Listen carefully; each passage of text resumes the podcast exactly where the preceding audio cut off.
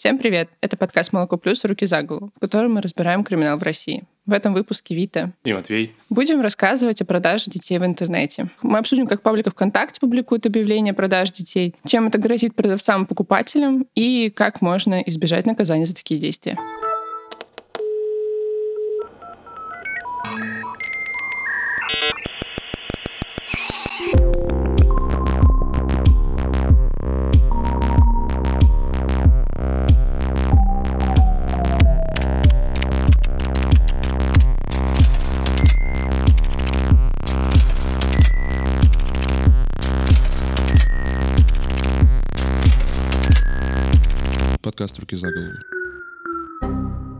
Вообще, насколько я знаю, есть такие две основные схемы по продаже детей, да, вот через полис ОМС. Оформление, и... скорее всего, этого процесса. Если ты женщина, ты можешь ее под своим полисом зачислить в роддом, и она родит под твоим именем, и ребенок будет оформлен на тебя, и пройдет оформление там все дальше, как обычно. Или ты можешь э, со слов матери вписать в полис отца другого человека, мама отказывается, отец э, усыновляет его, и там дальше оформление идет как э, мамы не генетической. Получается, просто женщина рожает ребенка, говорит, вот батя, вот он записывают, и она такая, ну, мне-то на самом деле ребенок не нужен, типа, пускай он сам воспитывает. Ну да, да, да, мы расстались, мы разви- разводимся, до свидания, я ухожу. Угу. И если первая схема, она, это не настоящие документы, фейковые, это как-то могут преследовать, а вот за вторую схему, честно говоря, я не уверен, она довольно прозрачная в том плане, что, ну, можно писать в отца кого угодно, и, в принципе, ты можешь отказаться. И дальше, ну, схема не наказывается. И с этим связана с очень низкая раскрываемость таких преступлений. Если там за ними не стоит конкретно сама полиция, то очень редко где-то ты можешь об этом узнать, что ребенок купленный. И вот, допустим, с 2011 по 2019 год было вынесено всего 30 обвинительных приговоров по таким делам по торговле младенцами. Это очень мало, ну, как, учитывая, какое количество объявлений ВКонтакте можно найти. Можно было найти раньше, сейчас их как бы поменьше и сложнее, но можно найти. Они такие менее стали прозрачными.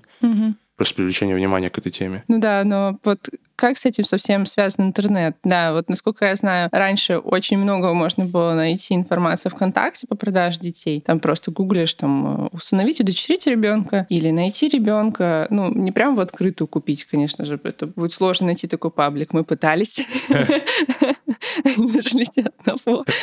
Вот. Но сейчас, насколько понимаю, все это подчистили, потому что с 2017 по 2019 год эта тема была очень обсуждаемой. Было опубликовано куча статей на эти материалы. Все рассказывали то, что детей вот продают в интернете, о боже, как так? И все эти паблики подчистили. Сейчас очень сложно уже найти Но просто Нет, есть на самом деле паблики типа там усыновление, альтернативное какое-то усыновление, как так называются. И там не написано в открытую, что я там продам ребенка. Это в целом очень мало постов от э, матерей, которые продают. Но там очень много всяких типа усыновим ребенка, возьмем вашего мальчика, возьмем мальчика там Казахстан очень много, Кыргызстан очень много почему-то написано. Ну, приписывают люди в конце.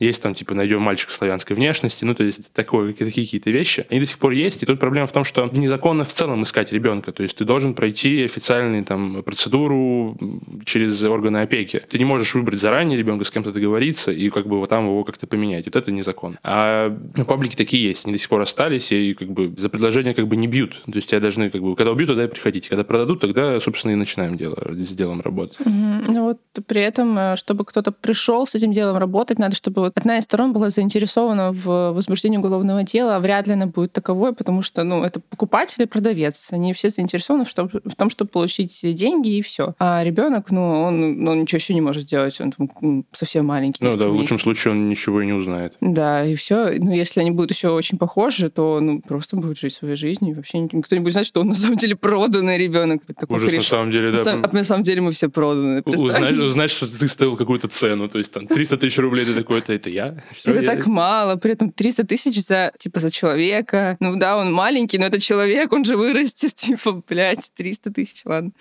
А, да и в целом ты товар. Ну, да, Короче, э, рыночек все порешал, мы можем продавать друг друга.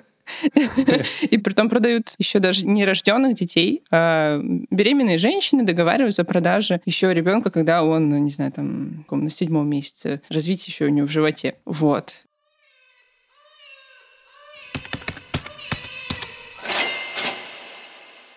Москва 24 в прошлом году ровно почти год назад, публиковала репортаж о таком кейсе. Женщина из Великого Новгорода, она еще была беременна на каком-то позднем сроке, и она не хотела этого ребенка. Точнее, там была такая ситуация, ее муж, у них уже был ребенок, ее муж сказал, что он не хочет второго, а она такая, ну, значит, я не хочу. Вот.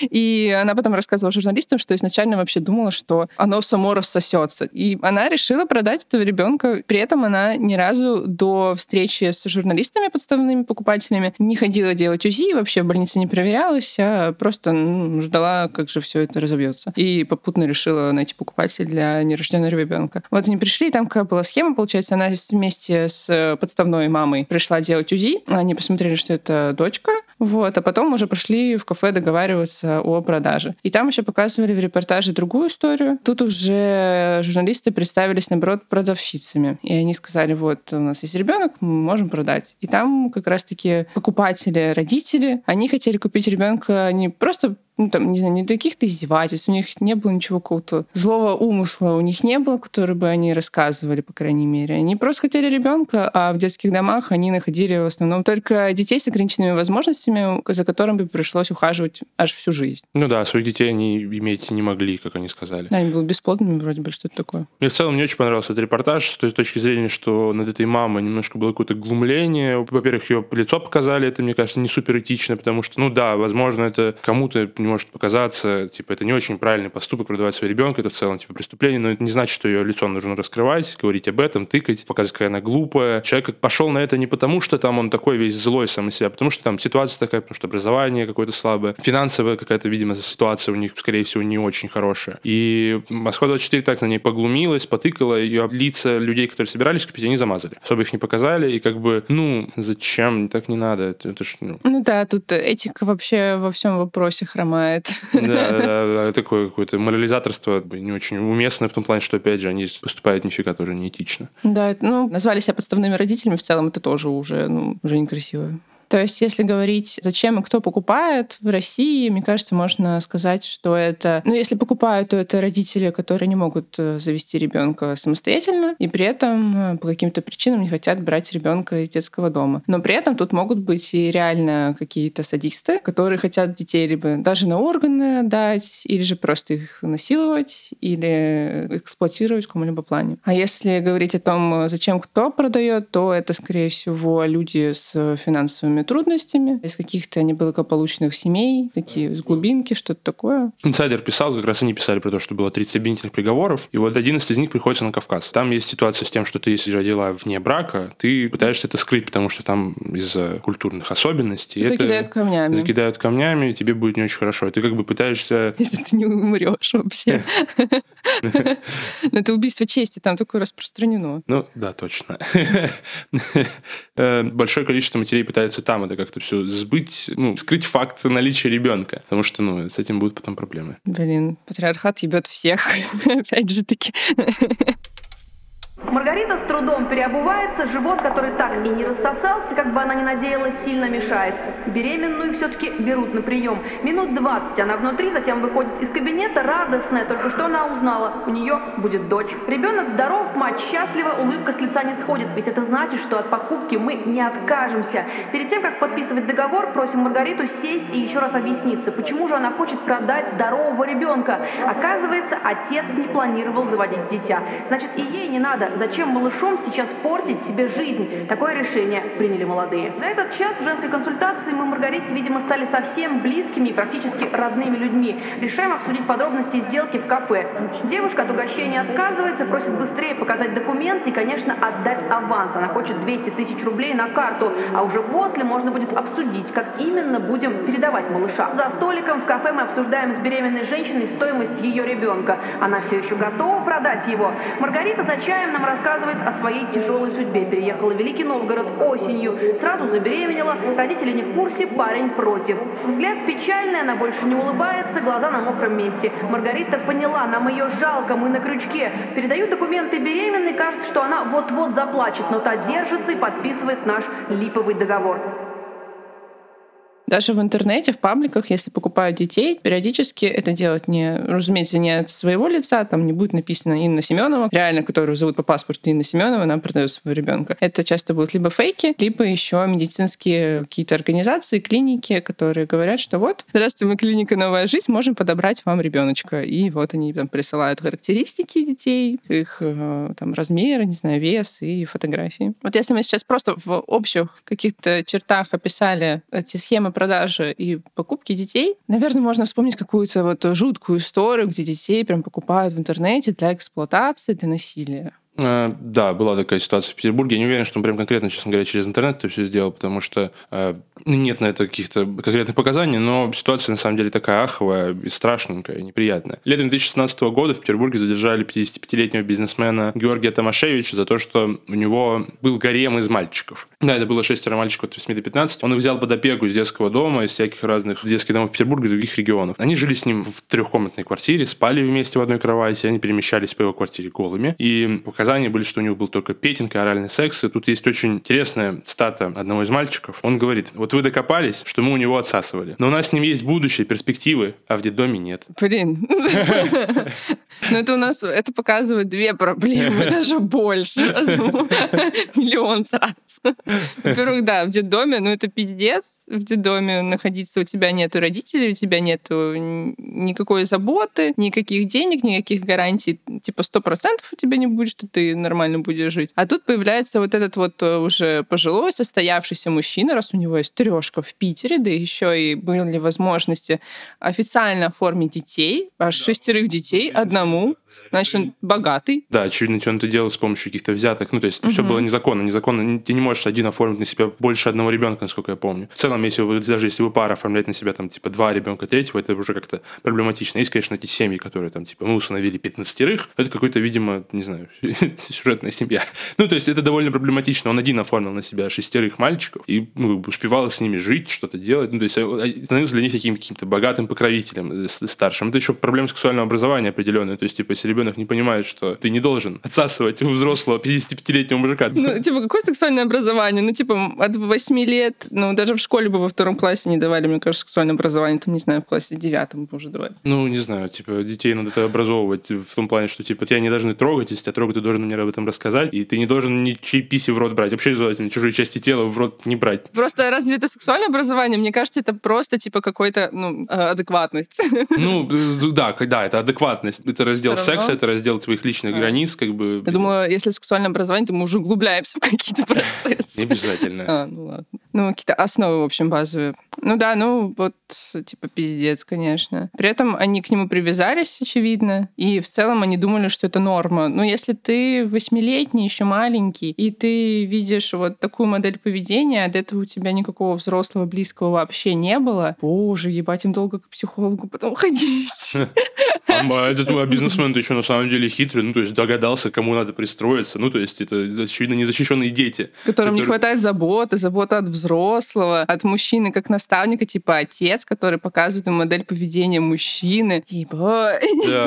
Самое интересное, что товарищи этого бизнесмена, они встали на его защиту, потому что они сказали, что был еще один какой-то мальчик, которого он взял из детдома, а потом обратно вернул как бы за плохое поведение. Этот мальчик, собственно, и проговорился, так через него это все и вскрылось. И как бы они сказали, что это он просто его оговорил, потому что типа на него обиделся, знал, куда давить. И мужчина пытался совершить самоубийство в СИЗО, и потом после этого признал вину. Он сознался в этом всем, и товарищи защищали этого своего друга зря. Не знаю, блядь, кем надо быть, чтобы ты защищал своего друга, когда его обвинили в педофилии? Я бы такой, типа, чувак, сначала разберемся, потом с тобой попиздим. Типа, ну давай окей, типа, ну то есть, ну не окей, если ты ебал детей. Ну типа, даже если у вас просто петинг был или оральный секс. Ну ты реально, ты долбоеб, типа, ну то есть, ну как бы, ты в смысле, в смысле ты защищаешь своего товарища? Пошел нахуй такой товарищ, блядь.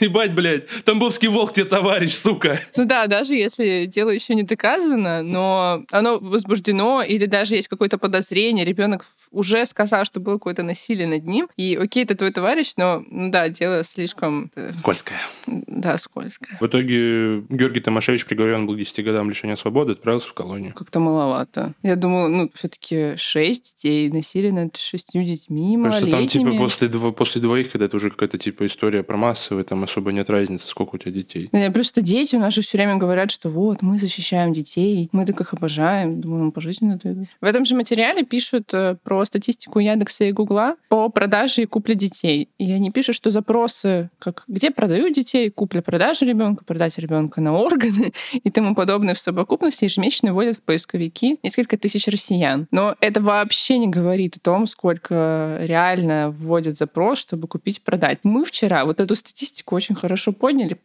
подготавливаясь к материалу, потому что мы нагуглили миллион раз купля-продажа детей, продажа детей на органы, где купить ребенка, купить ребенка СПБ и все подобное.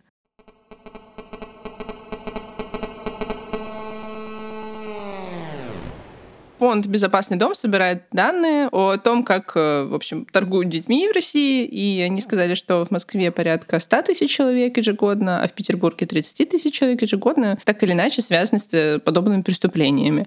Вот. И при этом накладываем вот эти вот данные с 100 тысячами людьми на 30 уголовных дел, даже не тысяч, просто 30 за 8 лет, и получаем какую-то жопу. Когда-нибудь кто-нибудь вообще задавался вопросом, сколько сколько он мог бы стоить в младенческом возрасте. Вот эти мамы и папы, которые готовы продать своего ребенка, они на самом деле ставят очень низкие ценники. Редко, когда можно найти выше миллиона на самом деле. За пятимесячного ребенка могут э, дать вообще 800 тысяч рублей всего лишь. Это очень мало. Ну, то есть как можно оценить э, жизнь в 800 тысяч? Бывали случаи, когда отдавали вообще за 10 тысяч, за такие маленькие суммы, но это какие-то совсем уже Не, есть ситуация, истории. когда там бесплатно кто-то отдает, я тоже про какие-то такие читал. Ну... Наверное, они думают с этической точки зрения это как-то менее... Не так плохо, как продавать ребенка за 5 миллионов. Может быть, они так думают, что мы продадим его за маленькую сумму, зато у нас совесть будет более чистая. Ну, как бы, ну, с одной стороны, действительно, как будто бы так. Ты хотя бы... Просто помогаешь. Да, да, да, да, да. Типа ты его не сразу в детдом, а в какую-то семью, грубо говоря, как будто бы пристраиваешь. Типа, и ты хотя бы не означаешь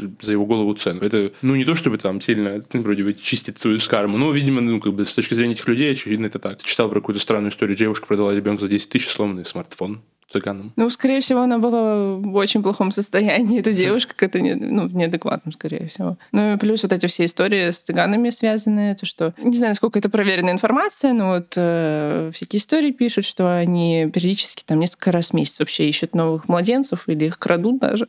Вот эти вот все страшилки, что вот цыгане ребенку крадут и будут ходить с вами по вагонам. Ну, да, бывали такие истории. Но детям, проданным, и в частности проданным какую-то эксплуатацию сексуальную, для сексуального насилия, им помогает в России очень маленькое количество проектов и фондов. Это центр «Ораториум», у которого есть прям целый приют для таких детей, фонд «Безопасный дом» и проект Международной организации по миграции. Это если ребенка там с другой стороны, например, продали.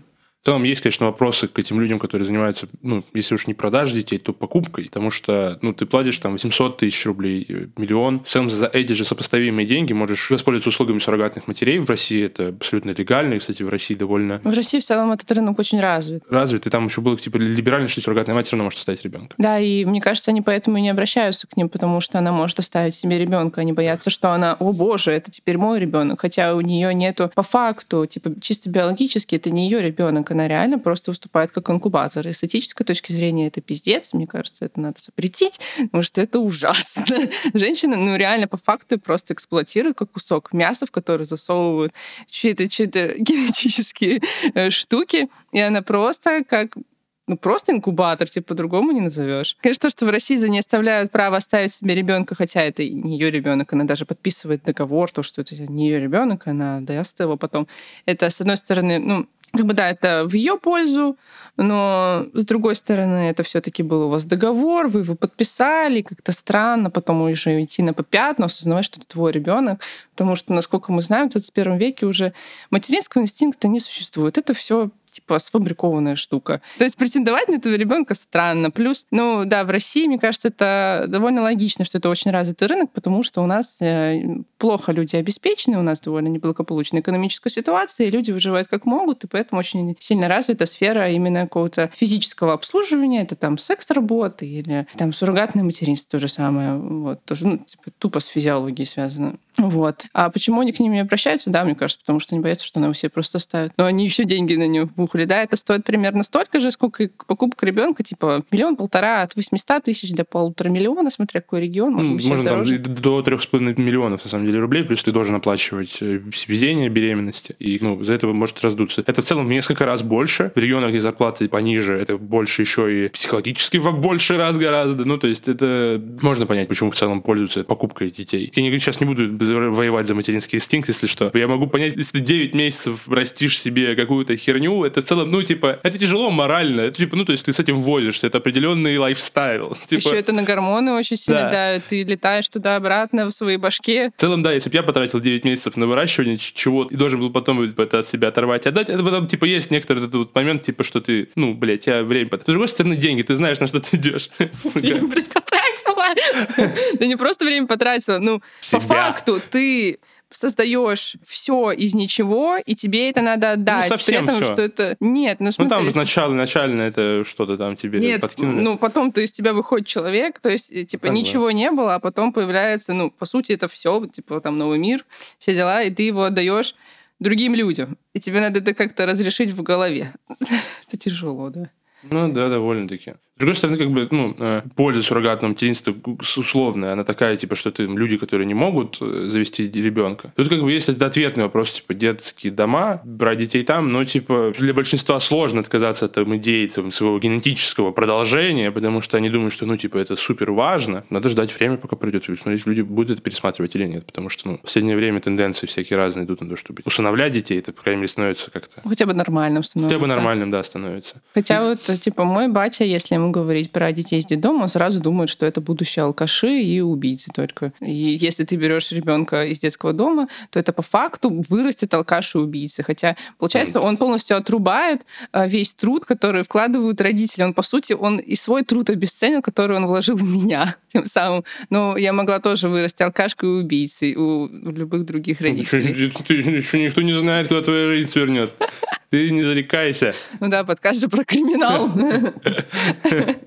Ну, на самом деле, да, мне кажется, если люди потом пересмотрят э, значимость своего генетического кода какого-то, мне кажется, наоборот, только э, лучше будет, потому что вот это, все связано, блин, с темой какого-то фашизма, вот эти арийцы, это, ну, блин, то же самое. Ой, мы хотим своих арийцев, чтобы они выросли. Ну, что за бред? Ну, это остатки того времени, когда не было там интернета, и когда ты всегда жил локальной коммуной, и для тебя это, ну, типа, было довольно-таки важно, ну, первостепенно, потому что у соседей иначе вопросы будут, откуда этот ребенок? Почему вы беременны не были? Почему это у вас ребенок? Откуда этот ребенок? Начнут обсуждать. А улица-то, блядь, в деревне одна. Никуда не денешься. Да, а у них башка лопнет, если сказать, что его кто-то другой родил.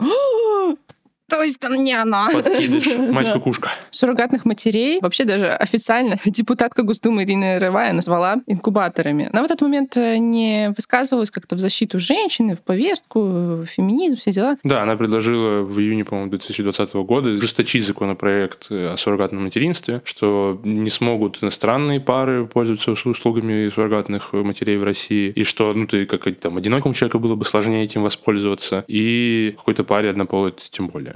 Целом, анализируя ситуацию э, с законом об охране здоровья, там есть норма о суррогатном материнстве, но, на мой взгляд, в ней нет главного. А Россия не может и не должна быть страной, а, где, а, понимаете, инкубаторы суррогатного материнства для иностранных граждан. Поэтому, конечно, в законе должна быть э, четко отфиксирована позиция, что суррогатное материнство допускается только по жизненным показаниям, по состоянию здоровья и только гражданам Российской Федерации. Наверное, в законодательстве все-таки недостаточно инструментария, который бы позволил не переходить вот эту грань и не превращать э, решение э, для некоторых семей жизненно важного вопроса э, в плоскость криминала, плоскость абсолютного противоправного, циничного и, я бы сказала, даже бес, бесчеловечного действия. А что же грозит людям, которые все-таки решились продать или купить ребенка? Вообще, это все входит в статью о торговле людьми, и это отдельный подпункт про торговлю новорожденными и младенцами. Грозит тебе вообще от 3 до 10 лет лишения свободы. Но в целом этого всего можно избежать. А реального срока ты можешь получить очевидно какую-то условку. Если человек впервые совершил это преступление, если он признал свою вину, если это не повлекло каких-то тяжких последствий для ребенка, и если продажи не было эксплуатации этого ребенка в каком-либо виде. А как они проверяют, не было это эксплуатации или нет? Потому что, ну, если дело было не доведено... А, это если уже дело было доведено до конца, ну тогда вот... А, ну вот поэтому и, блядь, 30. Всего лишь 30 дел. Угу. Ну, что можно сказать? Конечно, это проблема, это, ну, пиздец, продажи детей, все дела. Да, лучше, конечно, использовать интернет э, какими-то более положительными целями. Хотя бы просто посмотреть сериальчики, но не искать детей. Ну и вообще, да, надо сказать, что сейчас в интернете сложнее найти, по крайней мере, через ВК уже детей, и только надо заходить в Даркнет и уже знать какие-то сайты. Да, до сих пор в ВКонтакте можно реально группы есть, люди ищут. Да, но это уже не так открыто, все равно их меньше. Да, но ты не обязательно заходить в Даркнет, ты просто видишь, типа, там фейковые страницы, и ты просто видишь, ну там кто-то собирается, там нету, я не нашел, по крайней мере, там объявление о том, что я дам своего ребенка, но очень много объявлений я приму, типа заберу ребенка, ну и какие-то там лайки кто-то ставит, кто-то, видимо, отзывается. Невозможно, конечно, проследить, скольким этим людям написали дальше, но этот рынок до сих пор, мне кажется, через ВКонтакте представляет, просто он стал таким более прикрытым после того, как это все какую-то огласку получило. И бороться с этим не совсем понятно как. Блокировать эти группы, ну, заблокируется одна, откроется другая. Тут как бы, опять же, решать, э, пытаться решить какое-то следствие тут надо скорее бороться с каким-то фактом, то, что людей нет денег, вообще работы нет нормальной. Но это все вот из этого все, как обычно, растет. Ну да, короче, проблемы нам указывают на другие более глобальные проблемы, о том, что в России все хуево, э, у людей нет денег, и они в основном переходят на обслуживание в физиологическом плане. Использование своих физических э, возможностей по полной. Ресурсов своего организма. Да.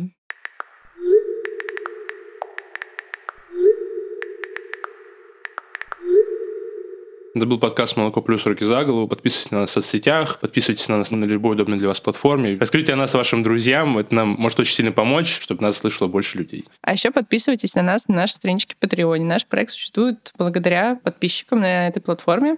За 5 долларов патроны смогут ежемесячно слушать сводку самых трешовых новостей, которую мы делаем с Матвеем. За 10 долларов будет доступно предпослушивание эпизодов и полная версия интервью, которую мы используем в подкасте. За 15 патроны могут выбирать темы выпусков. А за 50 мы будем упоминать вас э, в каждом подкасте, пока вы не отпишетесь от нас. Спасибо, что слушали нас. Всем пока. Пока.